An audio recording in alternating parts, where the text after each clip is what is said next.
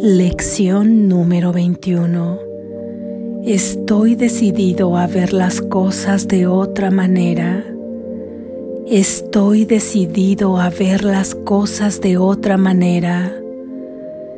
Estoy decidido a ver las cosas de otra manera. La idea de hoy es obviamente una continuación y ampliación de la anterior. Esta vez, sin embargo, además de aplicar la idea a cualquier situación concreta que pueda surgir, son necesarios también periodos específicos de búsqueda mental. Se te exhorta a que lleves a cabo cinco sesiones de práctica de un minuto completo cada una. Inicia las sesiones de práctica repitiendo la idea en tu interior. Luego cierra los ojos y busca con minuciosidad en tu mente aquellas situaciones pasadas, presentes o previstas que susciten ira en ti. La ira puede manifestarse en cualquier clase de reacción, desde una ligera irritación hasta la furia más desenfrenada. El grado de intensidad de la emoción experimentada es irrelevante. Te irás dando cuenta cada vez más de que una leve punzada de molestia no es otra cosa que un velo que cubre una intensa furia. Trata, por lo tanto, durante las sesiones de práctica de no dejar escapar aquellos pensamientos de ira que consideras insignificantes. Recuerda que no reconoces realmente qué es lo que suscita ira en ti y nada de lo que puedas creer al respecto tiene significado alguno. Probablemente te sentirás tentado de emplear más tiempo en ciertas situaciones o personas que en otras, sobre la base falsa de que son más obvias. Esto no es cierto, es meramente un ejemplo de la creencia de que ciertas formas de ataque están más justificadas que otras. Al escudriñar tu mente en busca de todas las formas en que se presentan los pensamientos de ataque, mantén cada uno de ellos presente mientras te dices a ti mismo, estoy decidido a ver a nombre de la persona de otra manera. Estoy decidido a ver especifica la situación de otra manera. Trata de ser tan específico como te sea posible. Puede, por ejemplo, que concentres tu ira en una característica determinada de alguna persona en particular, creyendo que la ira se limita a ese aspecto. Si tu percepción sufre de esa forma de distorsión, di, estoy decidido a ver precisa la característica de nombre de la persona de otra manera. Gracias Jesús. Así es. Reflexión. Nos dice Jesús que esta lección viene a complementar o a un paso más firme de la idea anterior, ya que la idea anterior mostraba nuestra decisión de querer ver las cosas. Estoy decidido a ver porque dijimos ahí que nosotros no tenemos visión sino percepción de todo aquello que fabricamos y que nuestra mente es como si fuera un proyector en el que se está reproduciendo todo aquello que pensamos.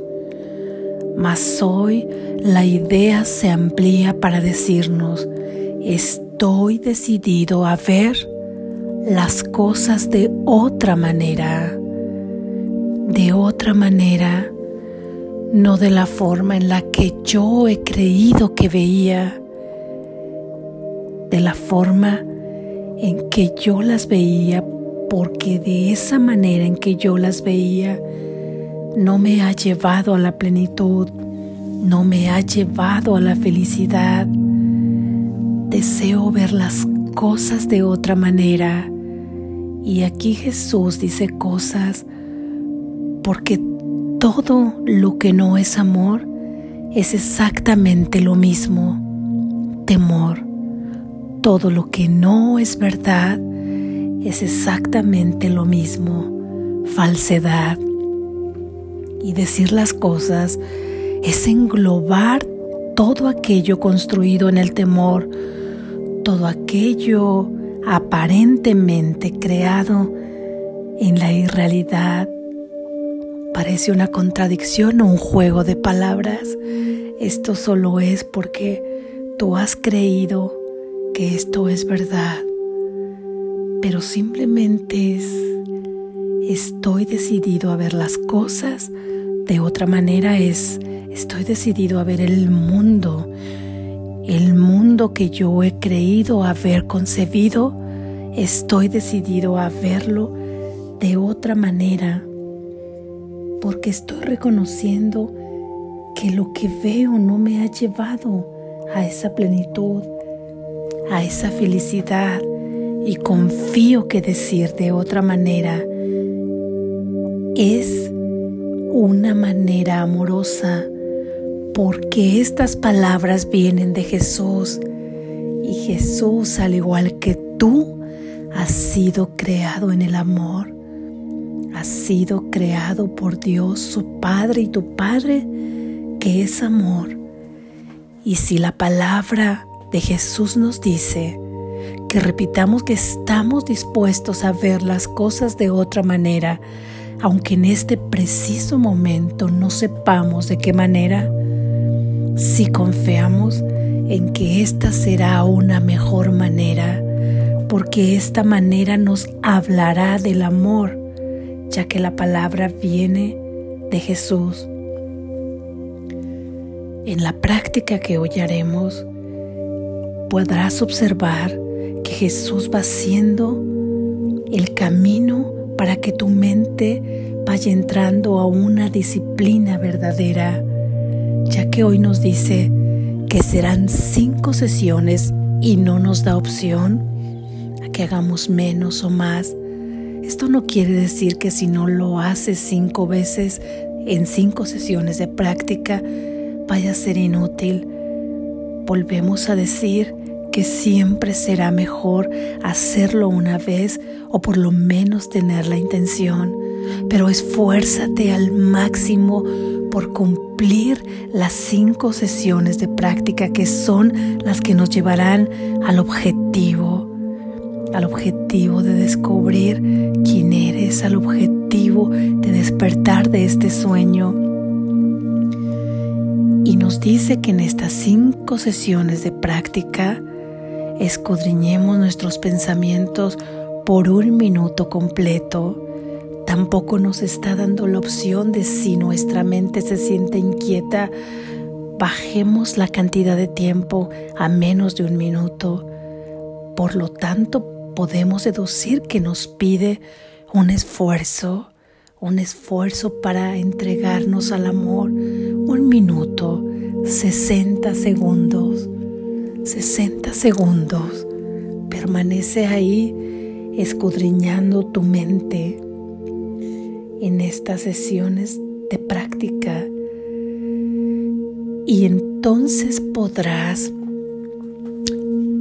ver aquellos pensamientos o los buscarás en esa búsqueda mental y una vez que los busques podrás verlos ahí en tu mente pasando ya sea que estos pensamientos sean futuros o presentes, o bien futuros, porque hay situaciones que ni siquiera hemos vivido, pero la estamos pensando de tal manera que ya nos está generando una molestia o ira.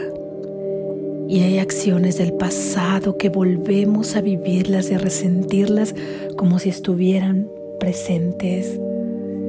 Y volvemos a sentir esa molestia o esa ira. Y claro, a veces está sucediendo de forma instantánea algo que nos ocasiona molestia o ira, o la acción de una persona que nos causa molestia o ira. Y aunque sucede en el presente, inmediatamente se va al pasado y estamos ahí, ahí nos quedamos sufriendo.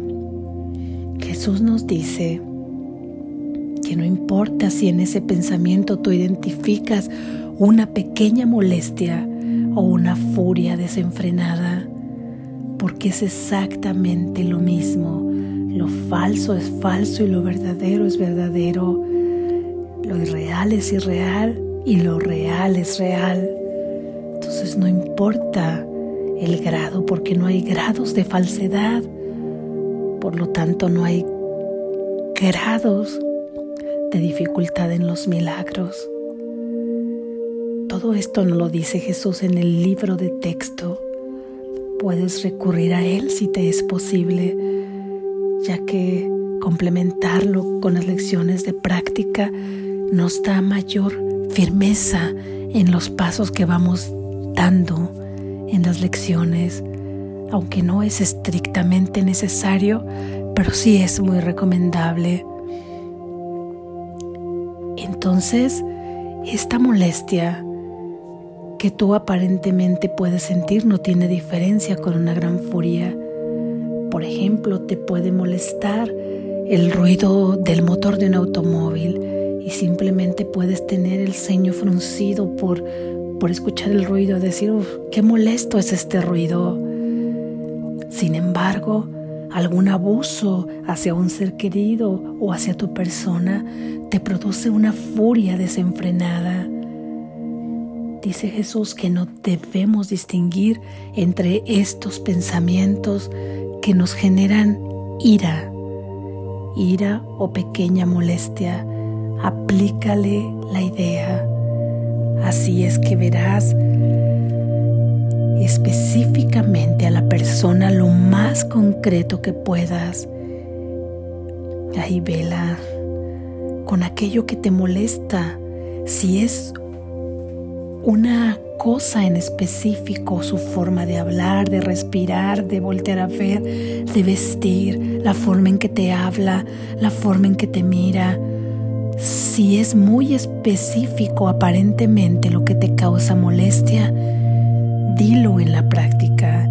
Estoy decidido a ver la forma en que habla fulano, fulana de tal, de otra manera. Hasta ahora tú has visto esa cuestión específica de una manera que te ha llevado al sufrimiento. Porque si algo te molesta, estás sufriendo tú y ya no quieres ver de esa manera esa cuestión en particular o a esa persona integral esa manera o aquella situación o aquel objeto de esa manera, cualquier cosa, cualquier imagen del mundo, ya no quieres verla así porque te ha causado daño.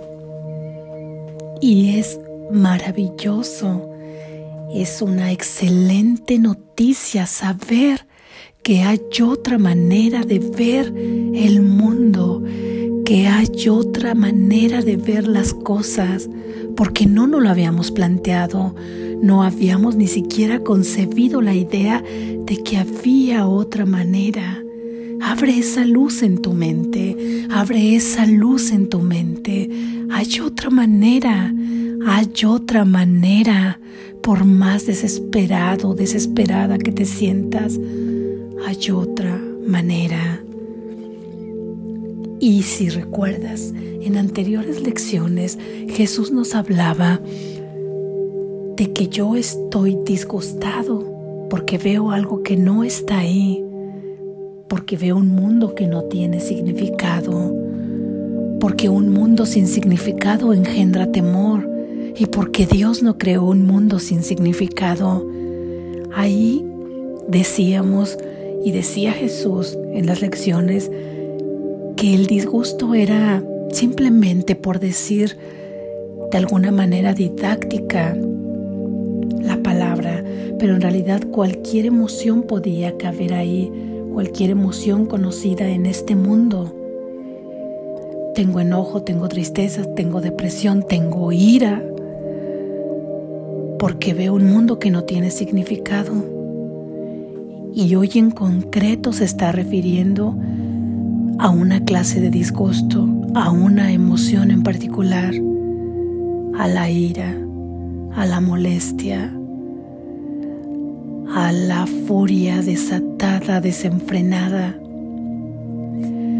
a esa que te ha llevado a reaccionar de una manera en la que probablemente has lastimado a la gente que quieres o a la gente que está cercana.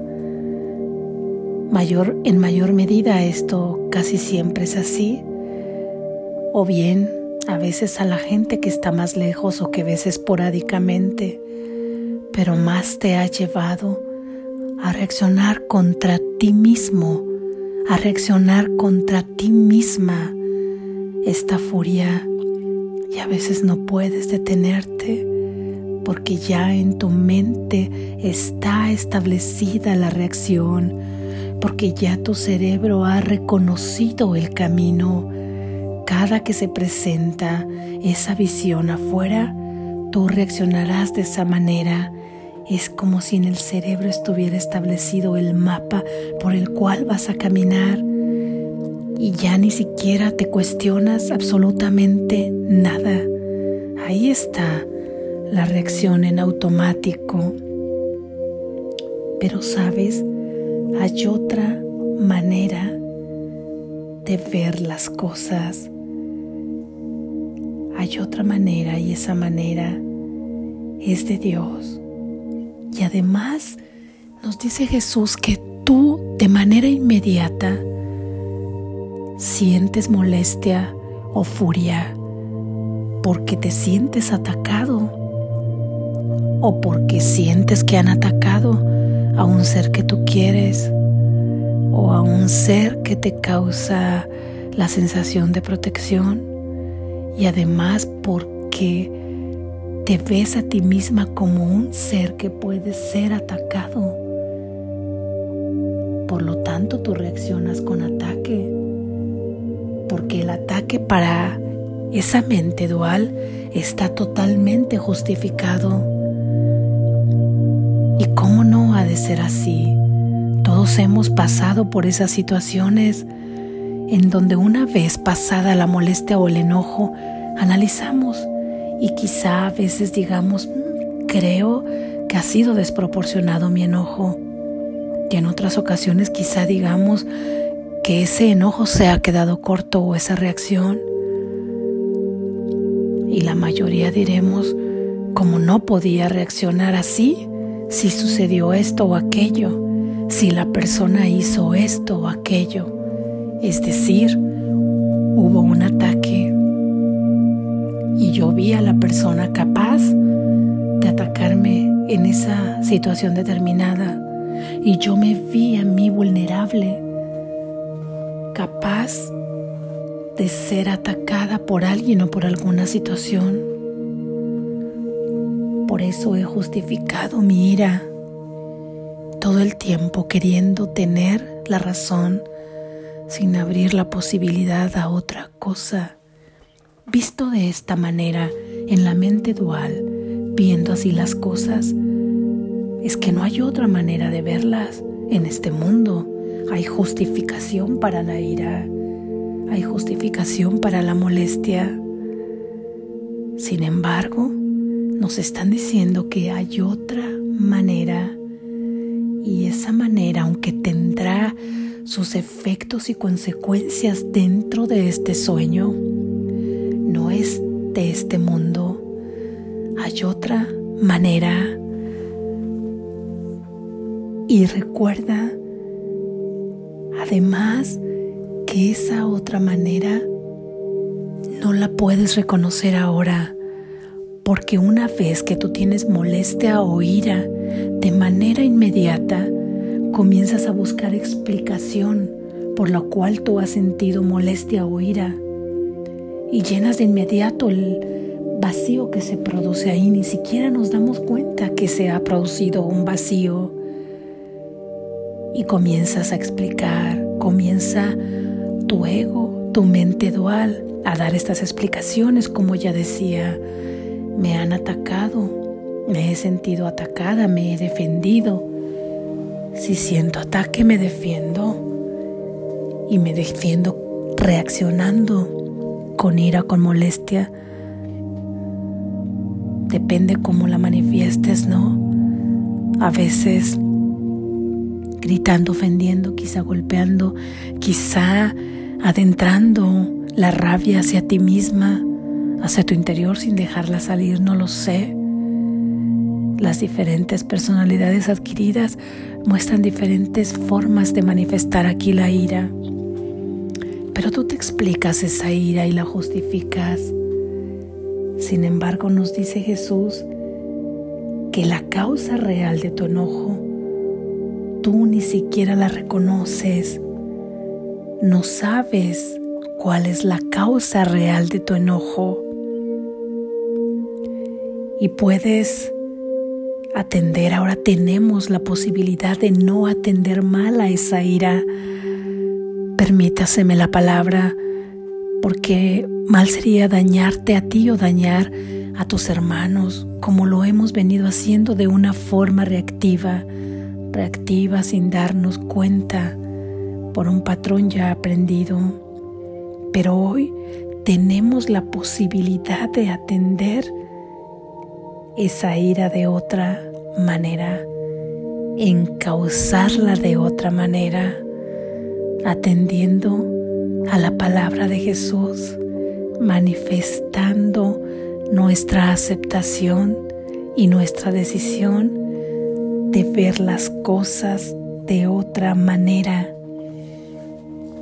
Podemos decirlo como Él nos dice, estoy decidido a ver las cosas de otra manera, porque hasta hoy simplemente la ira ha seguido vigente, simplemente cambio de escenario, de persona, pero la ira vuelve a surgir o la molestia cada que yo me vuelvo a encontrar con un personaje semejante o con una situación semejante, semejante.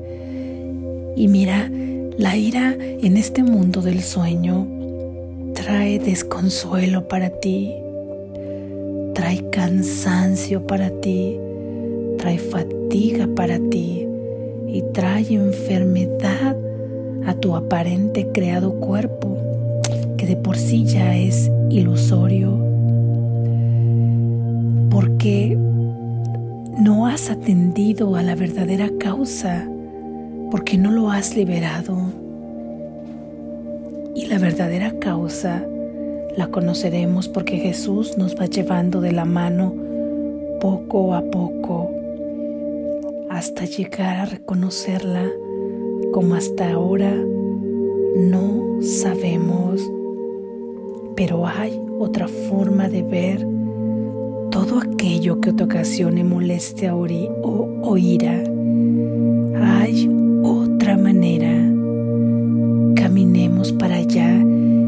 experimentemos esta forma, esta forma diferente. Confiemos en nuestro guía, que es Jesús. Despierta. Estás a salvo.